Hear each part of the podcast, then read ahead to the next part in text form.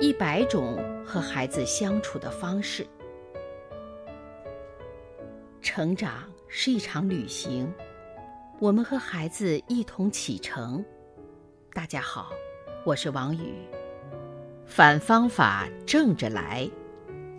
许多家长都为孩子上网玩游戏没有节制感感到头疼，却又常常无可奈何。慧文也有这样的烦恼。但他又不敢管，怕越管儿子玩的越厉害，他只好去请教一位教育专家。教育专家对他说：“哪有孩子不爱玩游戏的呀？就让他玩。如果玩的太无度了，你可以尝试让玩游戏变成一项必须完成的任务，也许会抵消他对游戏的兴趣。”慧文若有所思的点点头，心想：儿子最近特别想要一辆山地自行车，干脆就从自行车上做文章。回家后，慧文走进书房，果然儿子又在玩游戏呢。玩什么呢？好玩吗？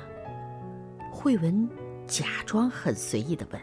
好玩。儿儿子心不在焉的回答。慧文显得若有所思。嗯，我正好想跟你谈谈山地车的事情。一说到山地车，儿子马上停下了游戏，看着妈妈：“山地车可以给你买，不过有个条件。”慧文笑着说：“每上一次网，你就可以赚到十块钱。什么时候钱赚够了，你就去买车子。”有这种好事，上网还可以买车子，儿子高兴极了。但是转头一想，一辆山地车八百块，他要上八十次网才够买的。就算他天天上网，也得两个多月后才能买自行车。于是他开始想办法缩短上网的时间，增加上网的频次。比如，他原本一天上一次网。一次上四个小时，但是他现在开始想一天上四次网，每次上一个小时。但无论他怎么设计，都不可能在一两天内得到山地车。上网这件事儿变得越来越沉重和漫长了。